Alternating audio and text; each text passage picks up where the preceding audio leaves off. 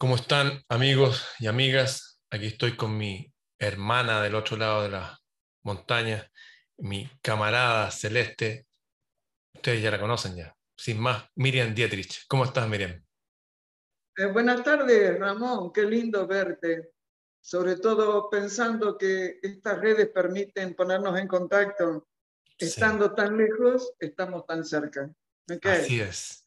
Oye, eh, no sé si has visto las noticias, sobre todo acá de Chile, pero que ya se empezaron a legislar las interacciones máquina-cerebro, porque dicen que tiene una tecnología para implantar pensamientos y sentimientos, no solamente en el consciente de las personas, leerlos y escribirlos, sino en el inconsciente. Tú como abogado y tú, bueno, con todo tu currículum eh, de vida, eh, además que has estado metida bien con el tema de, de la realidad más allá de esta realidad, ¿Cómo ves todo esto en el contexto mundial, esto que está pasando ahora? Mira, yo lo que noto es que eh, ya están actuando sobre las mentes de las personas, ya están injertando pensamientos. O sea, la gente me comenta que de golpe van a decir algo y se olvidan lo que iban a decir, o tienen un pensamiento que no lo reconocen como propio, o le agarra una emoción de golpe sin motivo y se ponen deprimidos o muy tristes o demás. O sea, creo que esto ya está existiendo. Eh, sí digo que tratar de legislar sobre esto es una aberración jurídica, porque cuando la experiencia me marca, no solo como abogada, sino por todo lo que he aprendido, que cuando empiezan a querer legislar, en realidad es para violentar los derechos naturales de las personas. Claro, claro que sí. Entonces, ese diputado senador que ustedes tienen ahí en Chile, eh, que dijo un montón de barrabasadas en, en, en, en un video que lo vi, yo dije, pero este hombre está totalmente vendido a la oscuridad y uh, se olvida de que él también se va a morir algún día y que la plata que está cobrando no se la va a poder llevar. O sea, e, esta imbecilidad de los que detentan poder, que se creen que, que, bueno, que son genios, y sale a decir que en Chile, el primer país del mundo que va a legislar sobre la neurociencia, pero qué idiota que es, oye, perdona, que es tu correligionario. Pero Claro, habla para la gilada, habla para los niños. Es más, yo creo que los niños son más inteligentes de lo que él es. Eh, tú, tú has tenido contacto con, eh, bueno, con grandes líderes espirituales en África, puedes hablar de eso, y también te has contactado con estos seres, no sé cómo llamarlo, que mucha gente atestigua que se ven en la zona justo donde tú estás. Ahí en Uritorco, esta gente que viene de ERX, eh, ¿Hay alguna, alguna opinión desde esas fuentes, me refiero así, desde el mundo espiritual, el mundo élfico, el mundo de, los, de las hadas, si quieres llamarlo así? ¿Hay alguna opinión de lo que está pasando aquí en el mundo físico real de los humanos? ¿Ellos tienen alguna opinión? ¿Hay alguna idea? ¿Te adelantan alguna cosa? Mira, primero yo estoy frente al pajarillo que está acá a mis espaldas, que es la energía femenina de la ciudad de Arx es donde en el año 86 bajó una nave, por más que los oscuros después quisieron desmentirlo y demás. Te puedo contar primero lo que me dijo Credo en las dos veces. Credo, Mutua. Sí. Y digamos que Credo Mutua es eh, este líder africano que también fue maestro de David Icke. Y tú estuviste con él, hiciste un libro con él, blanco y negro, yo tengo ese libro, lo leí. Sí, y vamos a escribir, ahora estoy escribiendo la segunda parte que es un homenaje a su vida, ¿no? Eh, con el prólogo de David Icke. Pero lo que te quería decir con Credo, cuando estuve con él, él tiene un cuadro que está en el libro que tú tienes, la foto, y él decía, había dibujado en 1980 y cortos, 82 eh, creo que fue, eh, el dibujo de un teléfono celular, de eso se acuerdan los zapatos, los grandotes, sí. cuando en esa época no existían, y él sostenía que ese tipo de conexión iba a ser la perdición de la humanidad. O sea, ese avance de la inteligencia artificial sobre las sociedades según credo, iba a ser la perdición de la humanidad eh, y la perdición de la sociedad. En, eh, realmente esto responde a una agenda, eh, Ramón. Tú sabes que estos oscuros reptilianos o chitauris, como decía Credo, plantan una idea en un año y después la desarrollan a lo largo de un promedio de 50 años más. ¿Para qué? Para ir minando la, mente de las personas y lograr que hagan lo que ellos quieren que hagan. ¿Sí? En cuanto a los eh, seres de Erx, eh, yo le digo mis ángeles erxianos, los mensajes que me han dado, bueno, son de optimismo hacia el futuro en la medida en que la humanidad trabaje sobre sí misma para salir de esto. Lo digo en los videos, o sea, los ángeles, los seres de otras dimensiones, no trabajan por nosotros, porque hay una ley cósmica que es que no tienen que interferir en nuestra evolución. Nosotros vinimos acá para ayudar a evolucionar. Aparentemente todo estaría evolucionando, pero se ve hacia el futuro una luz de esperanza aunque me han mostrado escenas del siglo 32, siglo 32, donde, mira, esto es muy emocionante para mí, donde se ve que en el planeta que Tierra queda poca gente, quedan pocos humanos, y hay un super consejo de sabios y sabias, ¿sí? En el futuro no va a ser que todos tienen que ser hombres, es de acuerdo a la capacidad intelectual de cada uno y a la sabiduría. Y bueno, ellos han mandado a través de este consejo de, sabios, han mandado a través de los agujeros negros viajeros del tiempo, que aunque parezca una locura lo que estoy diciendo, esos viajeros vienen a esta época, desde el siglo 32, para colaborar y que la humanidad no desaparezca. Claro que, bueno, hay todo un tema de los agujeros negros, yo eso lo recibí hace, qué sé yo, como 10 años, cuando no se hablaba de que los agujeros negros podían ser túneles de, del tiempo, digámoslo así. Entonces, hay personas encarnadas en cuerpos físicos como tú, como yo, que ah, están tratando de que la gente despierte y que la gente, bueno, que el humano recupere su poder, porque en realidad esta agenda lo que ha hecho es minarnos el poder y por eso quieren interferir con supuestos derechos neuronales. En tu país ah, quieren modificar la constitución, porque sigo de cerca todas las noticias, porque cada vez que modifican una constitución, en realidad lo que están haciendo es arrogándose poderes para, valga la redundancia, los que están en el poder. Creo que es este, una aberración total lo de la los derechos neuronales. ¿Qué derecho? Yo tengo el derecho de que no interfieras en mi pensamiento. Es un derecho natural. Es como poder hablar o, o como poder respirar. No hay que escribirlo. ¿Cómo? No hay que escribir esos derechos. Son naturales. No, porque después los van cercando y entonces te dice, tú violaste tal derecho. Claro. No, sé si recuerdas el libro Crónicas Arxianas, Crónicas Marcianas de Ray, sí. Sí, o sea, eh, yo lo leí cuando era, estaba apenas en mi primer juventud, hace muchos años atrás, y me quedé sorprendida, pero algo dentro mío resonaba que eso podía ser cierto. Fíjate que hay una gran tendencia, este, como en la época de los nazis, a que los libros no existan más, eh, a que todo sea digital, a que los humanos no nos conectemos, que no nos abracemos, que no nos olamos. Yo digo que hay que volver como los esquimales. El esquimal se reconocía por el olor, ¿sí? Y yo a veces digo, el año pasado lo decía, ¿no? Extraño el olor a humano, porque nos cercaban tanto y nos prohibían abrazar. De cualquier forma, no hice cuarentena y abracé a todo el mundo, pero bueno, esto, e, esto que quieren hacer en tu país, en realidad, tu país, como toda Latinoamérica, somos todos cobayos. Ratas de laboratorio. Sí, ratas de laboratorio. Si acá funciona, va a funcionar en otro lado. Bueno, buena parte de África también tienen estos problemas, ¿no? Pero yo no sé por qué insisten tanto en la parte latinoamericana.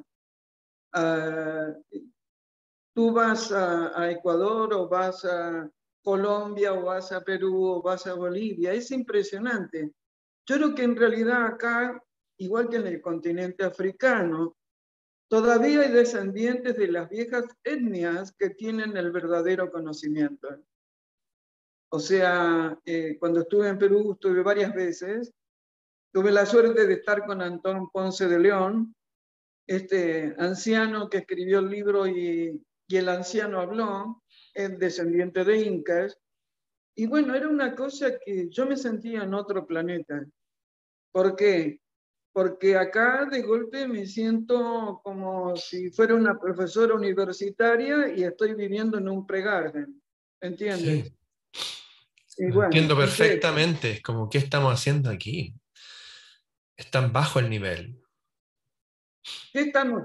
Pero fíjate en mi país, no sé en el tuyo, en mi país esto de tener un bajo nivel intelectual, social y todo lo demás, en este país que es tan rico en todos sus aspectos, eh, es un programa educativo que comenzó ahora unos 15 años atrás, con este supuesto populismo. O sea, aunque el chico era un burro y no entendía nada ni de matemáticas ni de lengua y no se preocupaba por estudiar, había que dejar que pasara de grado. Ah, acá es lo mismo. Bien, además, eh, en, el, en el reinado de doña Reina Argentina, sabemos de quién habla así, eh, se le regalaba a los chicos netbooks y yo los veía después en las calles jugando y vendiendo porque enseguida salió el hacker que bloqueaba ese programa que era solo para estudiar.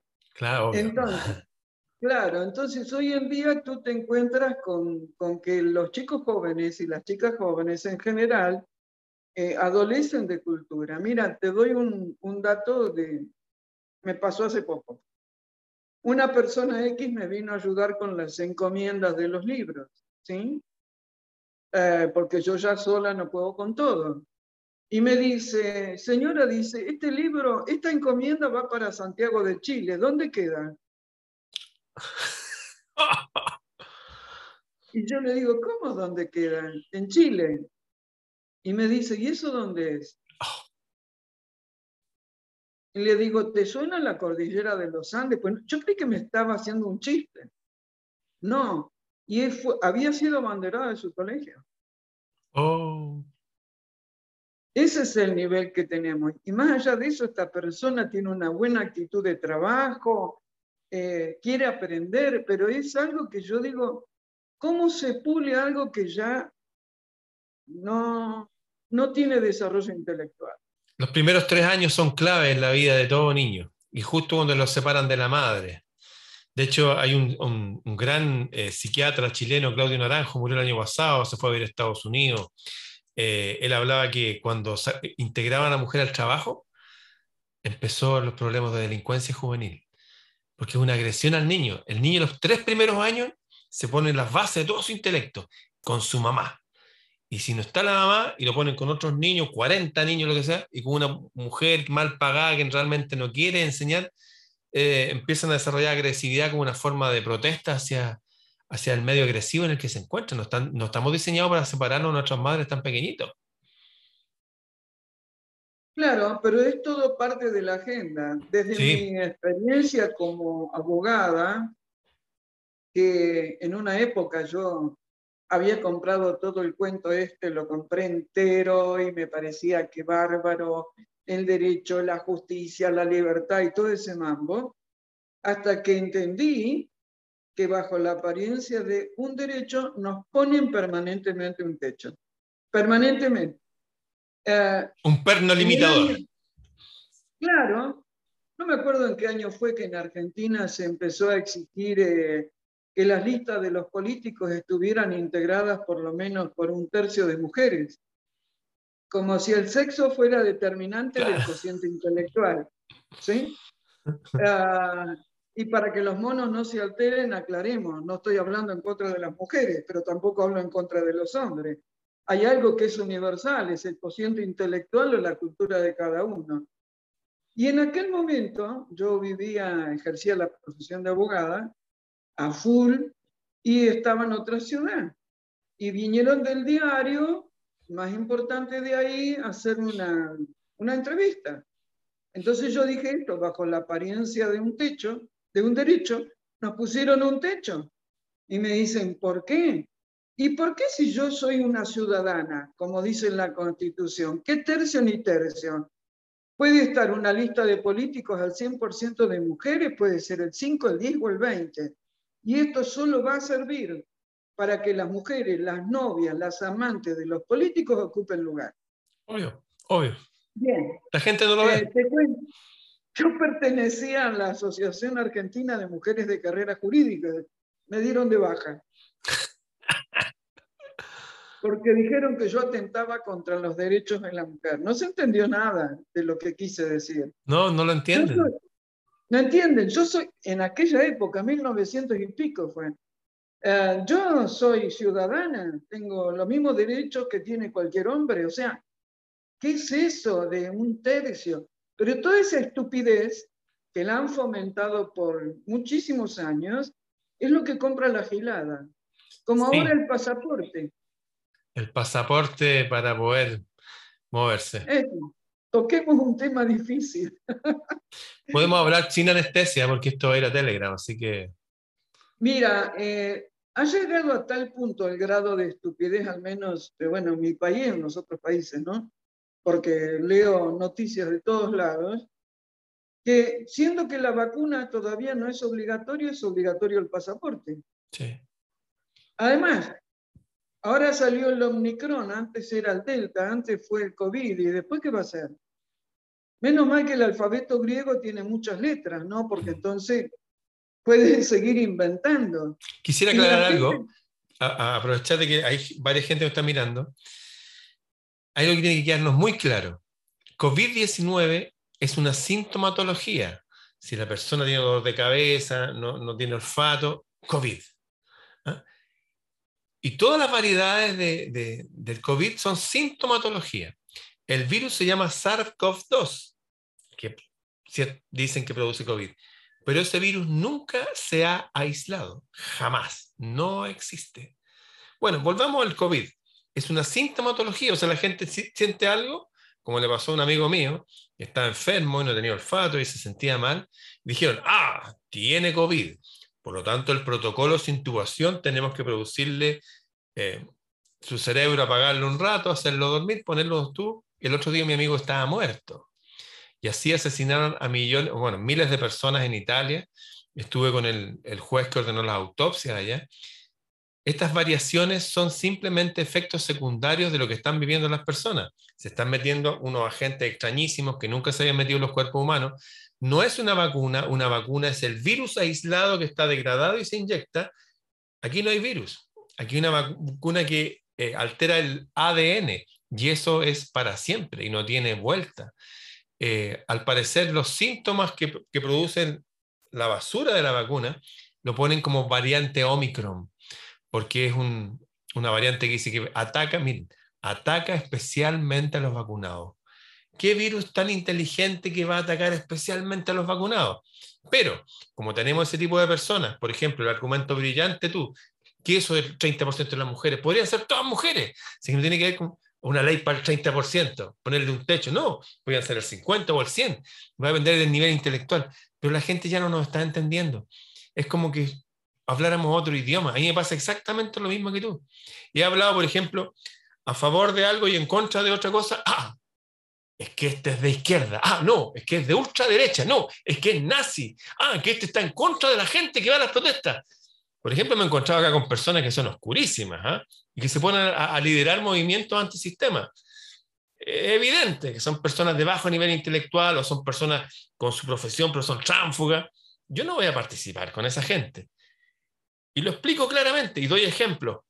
Y la gente como que no lo entiende, es como que el intelecto quedó al lado y se mueven por ese sentimiento de masa que hablaba Ortega y Gasset, la rebelión de las masas, algo que no los deja pensar. Está Gustave Le Blonde a final del siglo XIX que decía, cuando uno junta personas, el nivel de intelectual baja, Y se pueden tomar decisiones tan estúpidas que individualmente ninguno las tomaría, pero el colectivo lo hace.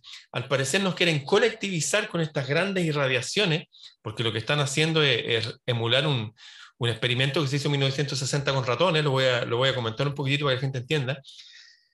Cuando nos medían con el electroencefalograma, que lo inventó un tipo que se llama Vogel, el mismo que inventó el cristal líquido de la calculadora, eh, dijeron, oye, mire, cuando el ser humano está tranquilo, emite una radiación, una banda de frecuencia de aquí a acá.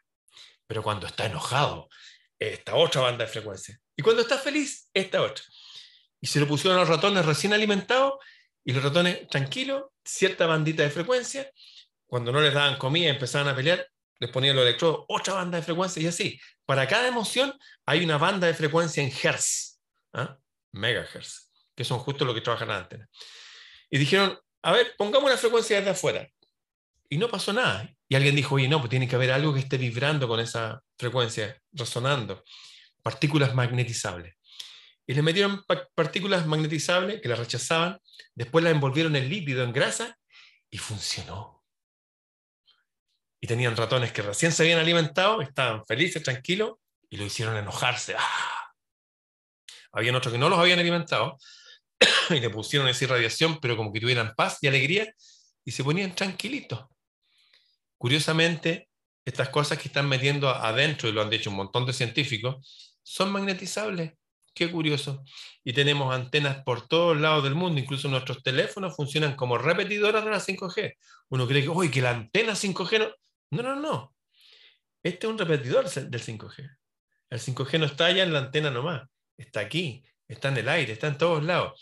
Por eso que se entiende ahora claramente, a la luz de lo que yo estoy contando, este presidente chileno tan detestable como persona, que decía que debemos estar tan contentos los pioneros en el mundo, porque ya podemos, él dijo, yo me junté con los principales líderes del mundo, hablar de esta tecnología maravillosa, que ya podemos leer el consciente de las personas. Y no solamente eso, podemos implantar pensamiento, implantar pensamiento y sentimiento, y lo dijo. Y la gente puede ver ese video, lo va a comentar oh, y no se da cuenta que eso es clave. Control mental a nivel mundial. Esto lo dijo hace muchos años atrás un, chileno embajador en la India. Dijeron que no, que este tipo es un nazi, por eso habla así. Pero de esto tal cual como te avisaron tus ángeles o estos contactos que tienes tú, hay gente preclara en el pasado que también lo ha dicho. Aquí van a usar la tecnología, porque al parecer esta tecnología no es ni siquiera es solamente humana no, existe un, humano que entienda, no existe un solo humano que entienda todos los chips que tiene un, teléfono, un computador y pueda saber para qué son. Es como que nos pasaron una tecnología, la usamos, somos usuarios de esto, a cierto nivel podemos acceder, pero el grueso de la tecnología absolutamente desconocida.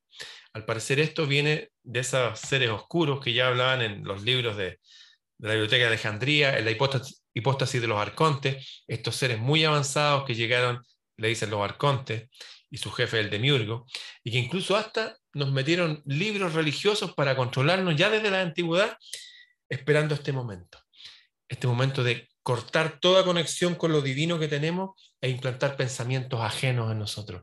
Lo que estamos viviendo es gravísimo, es el apocalipsis, pero ni siquiera como nadie lo hubiera imaginado. ¿Sabes qué? Eh, a eso que tú dices y que me sumo, porque en algún momento cuando ejercía la profesión, eh, tuve un caso por contaminación de ondas electromagnéticas eh, por unas antenas de celulares que estaban mal colocadas. Y bueno, por supuesto, la empresa salió corriendo a hacerme una propuesta de un acuerdo para esa familia, porque si yo ganaba ese juicio, se les iban a venir los juicios en, en dominó. Claro. Pero en efecto dominó. Entonces, eh, aprendí bastante sobre eso, pese a que tengo una mente que es humanista, no, no científica. Y eh, a mí lo que me sorprende, ¿sabes qué es? Volviendo al tema de las vacunas, eh, la gente no relaciona los problemas físicos que les aparecen. Por ejemplo, acá murió ayer una niñita de, acá en Argentina, de tres años después de ser vacunada, pero nadie relaciona las muertes, la miocarditis, o lo de este futbolista, el Kun Agüero, que tuvo que dejar el deporte, con el tema de la vacuna. Es como que hay una negación sistemática. Yo digo, es como cuando la gente miraba por televisión la guerra en Kuwait y era como que eso no existía, eso no me afectaba a mí. Eso era de otros, eso no me pasaba a mí. Entonces, la ignorancia de la gente está llegando a un nivel tan extremo que yo a veces eh, me vengo acá al campo para conectarme con la naturaleza y que no se me pierda a mí mi mono loco, porque es, eh, es impresionante. Niegan permanentemente todo. Y además, no sé en tu país, pero sé en el mío y en otros países de Latinoamérica, están eh, haciendo mucho dinero con, eh, ¿cómo diríamos? Con una parte negra de los pasaportes, con los pasaportes falsos. O sea, hay un mercado negro y crece a pasos agigantados.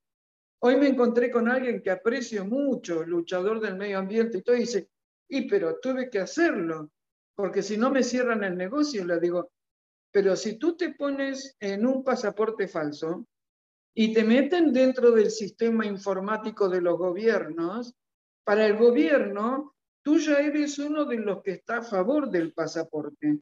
¿Y qué vas a hacer cuando ahora te digan la vacuna 2, la vacuna 3, la vacuna 5, eh, esta no te sirve dentro de seis meses? ¿Cómo van, van a actuar? Entonces, esa falta de coherencia puedo decirte que a mí no me crispa, me entristece, porque eh, no hay nada peor que el idiota útil. Perdón, estoy un poco fuerte, ¿no? Los tontos útiles. Eh, pero eh, para viajar sacan pasaportes falsos, pasaportes verdes, ¿no? No hablo de pasaporte legal. Y, y, pasan y están contentos porque se creen que engañaron al sistema. Pero se creen que un sistema que ha generado todo esto es tan idiota. Además, ¿por qué fomentan ese tipo de situaciones? Y se pagan cifras importantes. No sé, alguien que vive en esta zona donde estoy yo, sacó ese pasaporte, que sé yo, como que te diga con alguien de Jujuy que está a 4.000 kilómetros o 5.000, y digo, ¿y qué te crees que no se van a dar cuenta? Tú tienes el domicilio acá y te lo fuiste a sacar por allá. Pero la idiotez está llegando a grado que yo ya eh, me siento una extraterrestre. Te lo digo sinceramente. Sí, te entiendo, comparto el sentimiento. Porque además es como, no hables, no digas nada, porque si tú abres la boca, se te van perdiendo las relaciones sociales. O sea, ya no te invitan a comer el asado, ya no te invitan a tomar el café.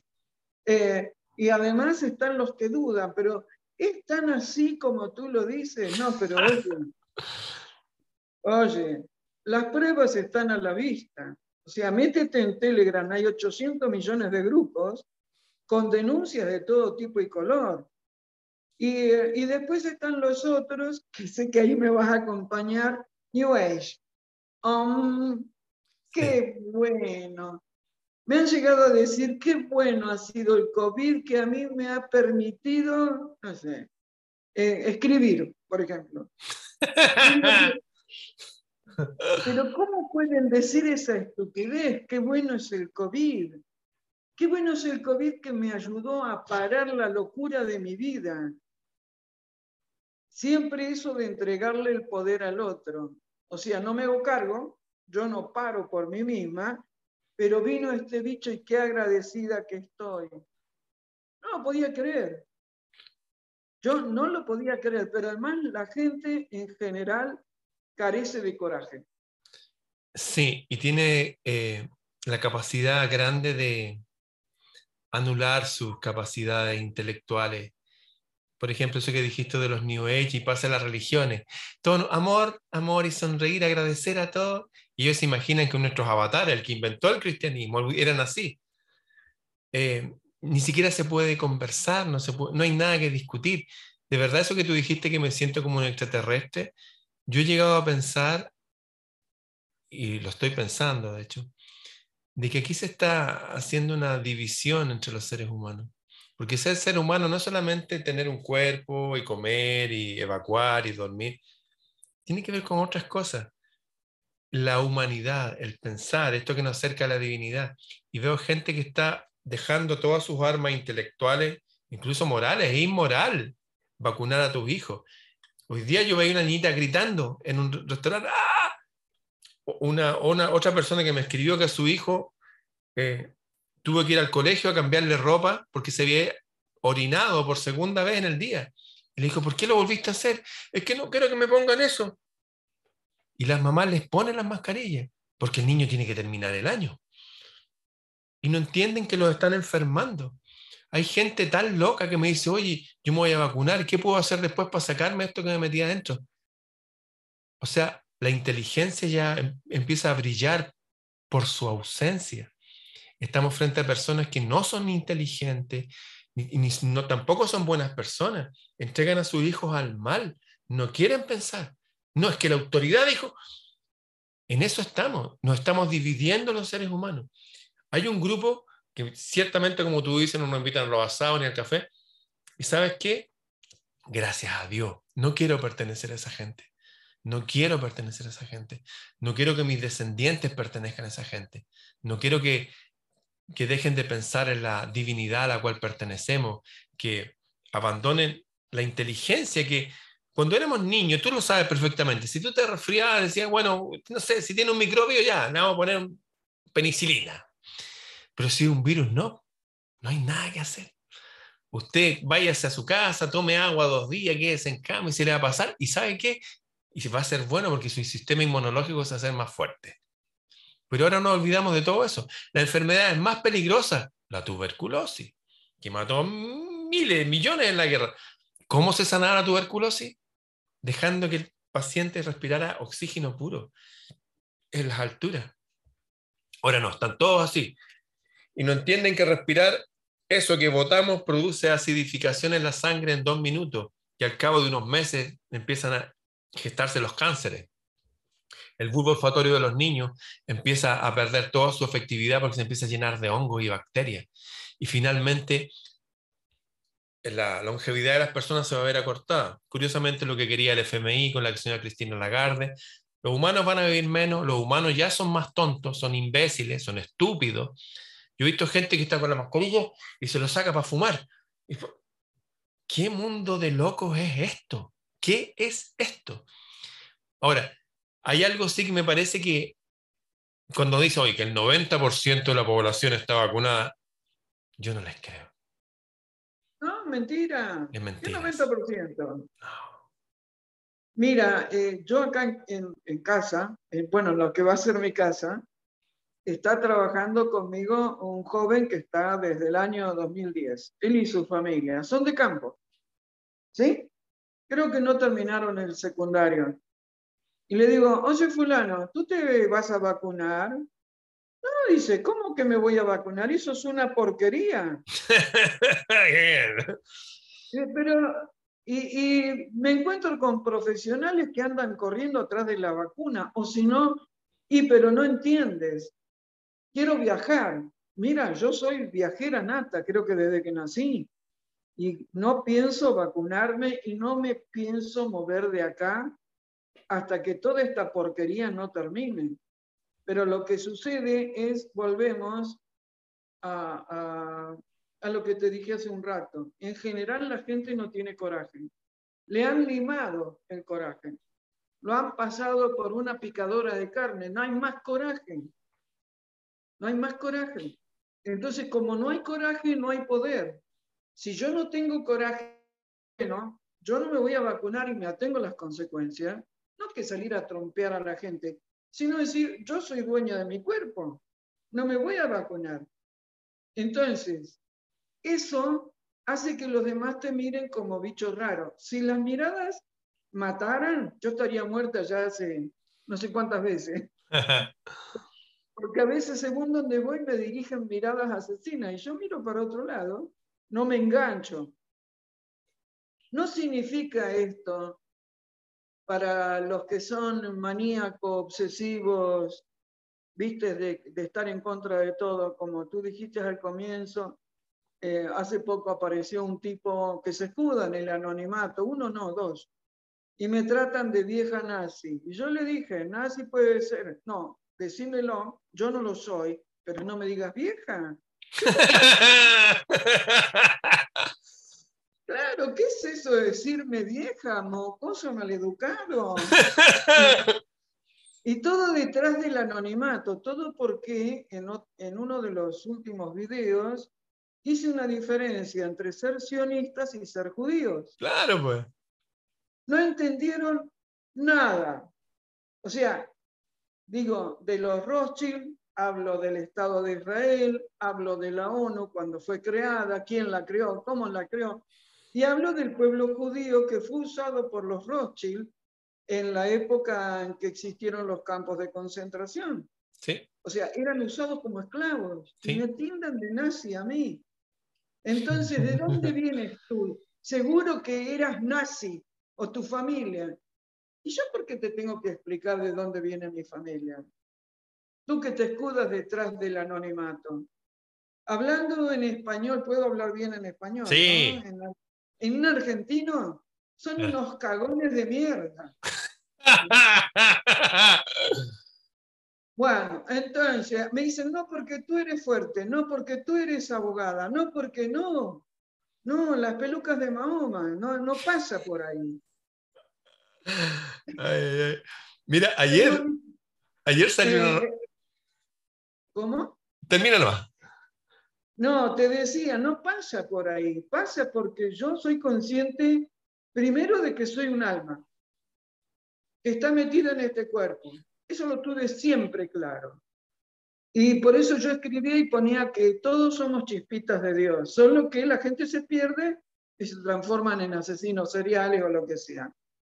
Yo soy un alma y es mi alma la que va a responder el día que yo parta de este cuerpo físico, porque el cuerpo lo voy a dejar. Es este traje. Y todos estos covidiotas, como dice una, una amiga de por acá, eh, que entregan, me dicen, no, es el libre albedrío aceptar la vacuna. No, mentira. Mentira. Eso no es libre albedrío. Libre albedrío es tener conocimiento de qué implica esta pues. porquería y decidir, ¿lo hago o no lo hago? Sí, Digo, pero han renunciado al libre albedrío por la obligación, entre comillas, legal.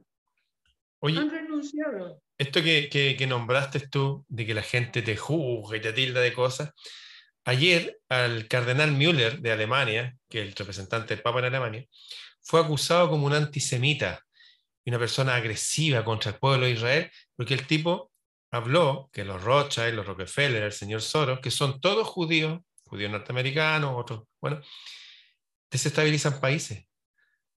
Son personas que crean gobiernos detrás de los gobiernos. Y es que están usando el COVID están usando esto, lo dijo el cardenal Müller, para controlar el planeta. Estas mafias banqueras judías norteamericanas. Obviamente sí son judíos, pero una parte muy pequeñita de judíos. Pero también hay una parte pequeñita de árabes, hay una parte pequeñita, la, la presidenta de tu país obviamente pertenece a esa cofradía, el presidente de mi país, qué decir, hay una élite de todos los países y eso se llama sionismo. ¿ah? Es como una, un partido político que no solamente es judío, si está formado por ellos, si se basan en el libro de la Biblia, si se basan en Deuteronomio 23, de cobrar intereses para tomar el control de los países donde llegue, la ciudad donde llegue. Todo eso es verdad. Y la gente que lo ha enfrentado, ah, es que es nazi, es que antisemita. Los árabes son semitas. Yo amo a los semitas. Tengo un, bueno, Fíjate que en 1938, acaba de salir la revista Time y pusieron este tipo de, que hizo los autos Tesla, el, hombre del año, ¿ah? el que inventó los autos Tesla y que tiene una especie especial. ¿Sabéis que en 1938 cuál fue el hombre del año? Ni siquiera lo voy a nombrar, pero en la portada de la revista Time de 1938, el hombre del año es el del bigotito. Está ahí con su cara así, con su peinado así, como sonriente. ¿Por qué lo pusieron ahí? Porque hizo después de Alemania, un milagro. Es un país riquísimo. Las horas de trabajo las llevó a 40 horas a la semana, les dio casa a las personas que tienen cuatro hijos, casa gratis, con jardín y patio. ¿ah? el auto del pueblo. Creció tanto la economía que llegó el vicepresidente de los Estados Unidos a felicitarlo de parte del presidente, no es que fue solo. ¿ah? En realidad fue a al ministro de Economía, que era Charles, que era el apellido. Bueno, el año 38. Y le pidieron, oye, ¿y sabe qué? Y ahora que ya están estables, están más ricos que todos los países, permítanos volver con el sistema de los bancos centrales. Y le dijeron, no, pues, amigos, si nosotros estamos bien, esta es nuestra sociedad, nuestra nación.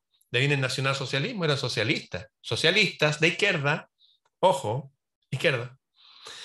Y ahí partió la guerra. Y la gente no entiende eso, la gente es imbécil. Y dice, hoy no, es que nombraste el del bigote, entonces tú estás a favor, eres nazi. Me da lo mismo lo que piensen esos idiotas. Se van a perder, se van a ir al infierno, se van a ganar un pasaje, un pasaje gratis para ellos y toda su familia en una nave de Totora al lago de fuego. Eso es lo que les va a pasar. de verdad, aquí los que no usen el cerebro se van a perder. La historia nos falsearon, los que ganaron la guerra nos mintieron. Cuando ganaron la guerra los aliados, salió, ¿sabías tú que había un general, el general Patton, un tipo que usó un casco brillante porque él decía, yo no soy humano de esta época, yo fui general romano y estuve con Aníbal en Car lo decía de verdad. Y me he visto así porque quiero que me vean en la guerra y sepan quién soy yo. Bueno, y ganaron la guerra. Y cuando ganaron, el general Pato dijo, me equivoqué. Peleamos contra el enemigo equivocado. Eso dijo el general Pato. Yo tengo su, eh, su libro, eh, hay una película, la pueden buscar. Y fíjate el general Pato que ganó todas las batallas, iba a salir, en Alemania le pegaron un choque. ¿eh? Dijo, oh, general, y, hoy estoy bien, no, lo vamos a llevar al hospital. Y salió muerto del hospital. O sea, de verdad que nos han mentido en todo. Esto es una mentira, todo es una mentira. La historia es una mentira. Y las personas que queremos de repente hoy decir, miren estos datos, están aquí los datos, nos acusan como que fuéramos sus enemigos. Mira la locura. ¿Sabes?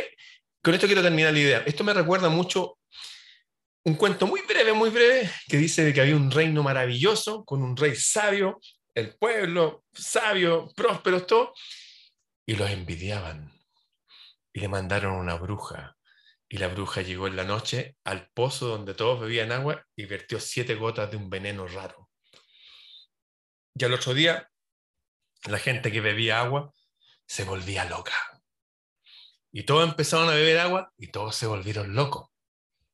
Pero el rey tenía su propia reserva de agua en su casa, tenía su chambelán, el tipo secretario que tenía. Y la gente empezó a decir, el rey está raro, el rey se volvió loco, y ya estaban haciendo, poniéndose de acuerdo para ir a sacarlos de ahí, y le llevaron agua del pozo, y el rey bebió, y se volvió loco. ¿Y sabes lo que dijo la gente? Hicieron fiesta y algarabía porque el rey se había sanado. Eso estamos viviendo hoy día. Tal cual, eso estamos viviendo. Mira, eh, yo me estoy estudiando el tema de las esposas de los grandes políticos del mundo que aparentemente algunas de ellas son ellos. Con la esposa de Obama. La de Obama, eh, sí, Obama, pero Macron, Macron también. Me, ah, me han pasado datos y voy a levantar un video, no sé, estimo que después de las supuestas fiestas. ¿Estos son fiestas? Yo me pierdo con eso, con la gente. ¿Fiestas? Claro, y me dicen felices fiestas, y yo los miro digo, pero están tarados todos estos. Mira, te dejo, te dejo un, dato. Eh, yo a veces recibo información que nunca sé bien de dónde viene porque es imposible que en esta mente haya tanto conocimiento, ¿no? Más allá de que como alma somos viejos los dos en la tierra, muy viejos. Si no, no podríamos saber lo que sabemos. Estos son vidas y vidas y vidas en la rueda de la evolución. Yo te digo, eh, en función de eso que tú expresas habitualmente, la mentira de los partidos políticos que se oponen el uno al otro, te hago un chiste. Ya que tú hiciste un cuento, yo te hago un chiste, una broma. Macri, el expresidente argentino, Ma de Mauricio y Cri de Cristina. Las dos caras de la misma moneda.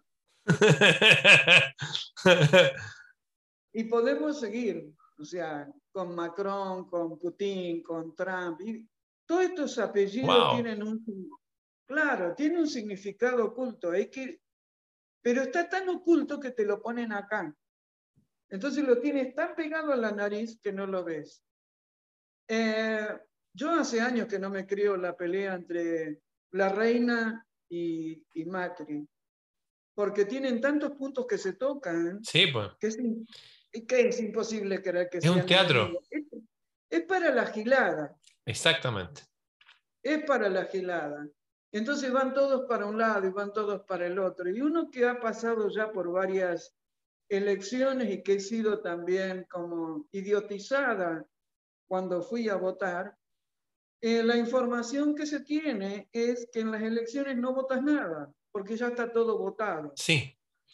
Está CFR. todo de antes, desde CFR. Entonces, en estos momentos, así como dijo Hermes Trimegito, como es arriba es abajo, tenemos una gran lucha arriba que se está repercutiendo en la Tierra, o sea, los reptilianos, los dracos y todos estos oscuros con los grises, eh, quieren dominar del todo el planeta Tierra. Y hay otros seres que han intervenido arriba, pero no acá abajo, que están tratando de que la humanidad y la Tierra se salven. Es como te dije lo de los agujeros negros. Yo cuando recibí esa información hace tantos años atrás dije, me estoy volviendo loca. ¿Cómo los agujeros negros van a ser túneles del tiempo? Está bien que había visto la película, esa saga tan bonita, viajeros del, tiempo y del espacio. Y después, este científico que murió, el que estaba en silla de ruedas, ¿cómo se llamaba? El ¿Eh? Hopkins, sí, Hopkins, no, el. Bueno, ese. Ese. Dijo, antes de morirse, que era posible que los agujeros negros fueran túneles del tiempo. Entonces, si nosotros no abrimos nuestra mente a la par de nuestro corazón para entender estas otras realidades, vamos a quedarnos siempre como la gallina que está con el piquito comiendo el maíz que está en la tierra, y no como los águilas que somos realmente. Sí. Y bueno, entonces, ese tema de los nombres siempre me resonó mucho, y este tema de los travestidos, que son señoras que son señores. Sí. Eh, no tengo nada contra los travestidos, cada uno hace con su sexo lo que se le dé la gana. Pero digo cómo ellos van apuntando a que la naturaleza macho-hembra desaparezca. Sí, eso es verdad. Eh, como me dijo alguna pariente media estúpida que tengo por ahí relacionada con mi familia, me dice, ay, pero por favor, dice, las nenas mías ya saben que hay como 10 sexos. Casi me muero. Casi me muero. Es muy estúpida tu pariente. Claro, nada, mira la naturaleza. Mira, cuando estuve en África varias veces, amo ese continente, amo África, amo a la gente de raza negra. Los que viven en las tribus, no los que viven en las ciudades, que es otra cosa. Eh, yo le dije, mira, yo, yo nunca vi una leona que invirtiera su sexo, o un león que dejara de ser león macho. O sea, miremos la naturaleza, después con tu intelecto y con tu libertad, haz de tu sexo lo que se te dé la gana. Pero no hablemos pavada. Los sexos son dos. Así es. Oye, tú hablaste esto de los, en los agujeros negros, túnel en el tiempo. Hay gente que escucha esta información seguramente y dice, wow, quiero aclarar algo. Eh, los libros más antiguos de la Tierra, como el Ramayama, el Mahabharata, eh, que fueron traducidos incluso por Tolkien, el mismo que tradujo la Biblia de Jerusalén, el del Señor de los Anillos, muestran no solamente escritos, sino dibujo y tecnología de estas naves que se llaman bimanas, que volaban en un universo tecnológico muy superior de ahora. Y ahí hay una historia acá en Chile, el diario de María Graham, que fue una persona que estuvo en tu país, que entrevistó a San Martín, entrevistó a Higgins, entrevistó a Lord Cochrane, entrevistó a mi tatarabuelo, y ella estaba en Coquimbo, la ciudad en el norte, en 1800 y tanto, y cuando después de un terremoto salieron dos naves del agua, volaron hasta Coquimbo y se elevaron. Eso está en su libro. El mismo Alejandro Magno hablaba de esas luces que salían del agua y, volaban en el cielo y, y, lo único que quería era volver a verlo. O sea, hay una realidad que va mucho más allá de lo que podamos imaginar. Eso. Eh, se puede expresar, a lo mejor con esto como agujeros del tiempo, que uno va y viene, pero el hecho cierto es que sí, estamos frente a un mundo que sigue siendo muy desconocido y que nos quiera decir, oye, no, o sea que nosotros somos los mejores, nosotros fuimos y volvimos a la luna, es cosa de ver los videos, ¿no? si fueron o no fueron. Eh, nos mienten desde, desde siempre. Esto de la caverna de Platón, de que estamos todos amarrados a una roca y que no vemos ninguna realidad, vemos sombra, eso sigue siendo hasta el día de hoy. Hoy nos van quedando exactamente cinco minutos para terminar. Bien, para los que puedan ver después el video en Telegram o en, los diferentes canales, eh, me gustaría dejarles un mensaje de esperanza en la medida en que se empoderen y luchen como corresponde por sus derechos, o sea, eh, las luchas siempre han sido en la tierra difíciles, siempre ha habido guerra, siempre ha habido malos y buenos que querían salir adelante. Eh, tengamos fe que todavía la humanidad puede ser salvada. Yo tengo ese criterio, más allá de que veo oscuro, y no lo niego, pero la humanidad puede ser salvada, Ramón. Tengamos fe en eso. Sí, y yo quisiera agregar que suena a lo mejor extraño, pero la guerra a nivel macro, macro, eh, está perdida, no así a nivel individual. Y desde este nivel la guerra se hace con astucia. Como decía el Galileo hace tiempo atrás, decía, he aquí que yo lo envío como ovejas en medio de lobos. Por lo tanto, sean astutos entiendan que pertenecemos a un reino que está ahí arriba y uno se puede conectar con ese reino. Desde la puerta de uno uno puede hablar al cielo, pedir ayuda y se manifiestan cosas aquí en la tierra. Y de nosotros depende mucho estar en paz. Cuando uno está en paz, uno está más alerta a esas señales tenues, sutiles que vienen desde el mundo de lo invisible del cual provenimos y al cual vamos a volver en algún momento. Así que tener esperanza, no dejar de sonreír y ser astuto, eso. Y hay que dar una guerra, claro que se da. Se da, por ejemplo, evite esto, tiene que evitarlo, no, no le ponga esto a sus hijos, no esté con usted con esas cosas, lo va a lamentar. Y no haya nadie que convencer. Aquí la humanidad se está dividiendo. La verdad no es para todos al mismo tiempo. Así que si a usted le resuenan estas cosas, avance, pero no intente convencer al otro, porque no funciona así. Esto cada, es una elección personal, ni los ángeles intervienen, así que usted sea un buen ejemplo y todo va a estar bien. Bien, pues, Miriam, oye, eh, siempre me preguntan de tu dirección para pedirte tus libros y eso. ¿Dónde la gente te puede escribir? ¿Cuál es tu mail? Eh, mi mail es miriamdietrich.gmail.com. Miriam, la segunda I es una Y y termina con M de mamá. Sí, y bueno, ha sido un placer estar contigo, Ramón, como siempre. Igualmente. Sobre, todo que estoy en este lugar tan especial. Sí, oye, un gran abrazo y hablamos pronto. Nos vemos. Un beso. Chao. Chao.